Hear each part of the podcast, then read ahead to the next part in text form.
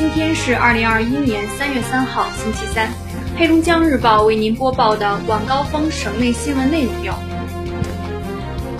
肩负着全省人民的希望和重托，今早在我省的全国人大代表乘坐 G 九零二次列车，以饱满的热情和高昂的状态从哈尔滨启程，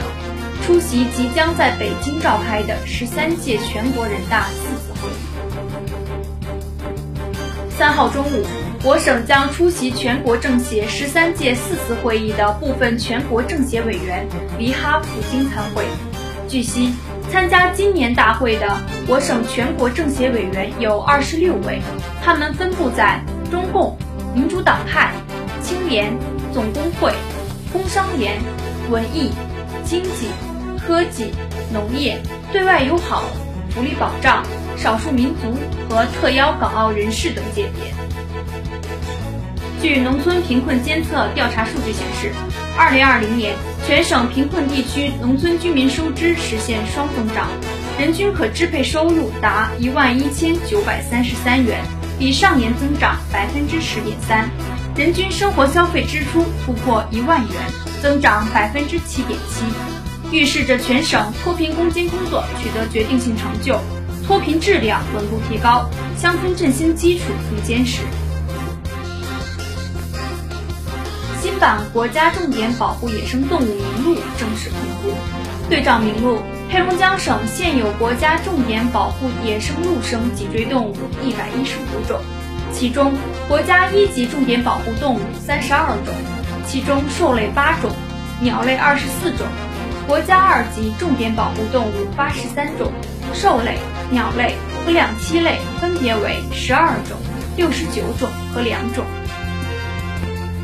二零二零年，齐齐哈尔市提前一年完成市百万千产业倍增计划中三年培育六百户科技企业目标，评价科技型中小企业数量位列全省第二，高新技术企业达到九十五户，首次覆盖所有县市区，实现历史性突破。二零二一年三月二号零至二十四时，黑龙江省无新增新冠肺炎疫情信息报告。日前，黑龙江省肉类协会组织作出分析预测，二零二一年全国和我省生猪生产向好的势头已经确立，生猪市场的高价位时代行将结束，预计三季度后猪价将跌破每公斤二十五元。这意味着今年我们有望吃到便宜猪肉。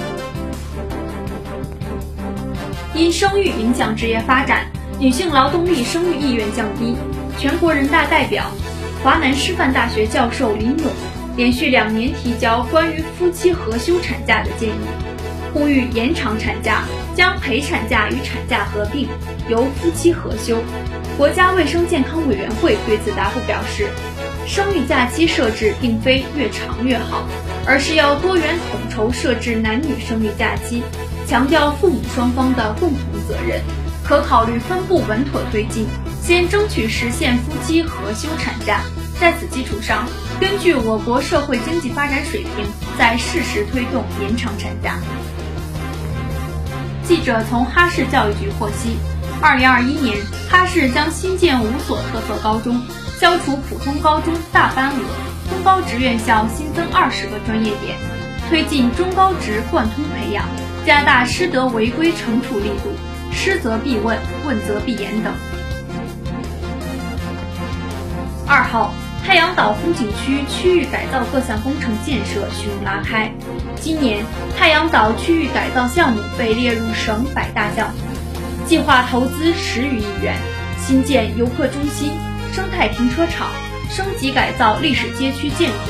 冰雪艺术展馆、笨熊乐园和绿化道路排水等基础设施。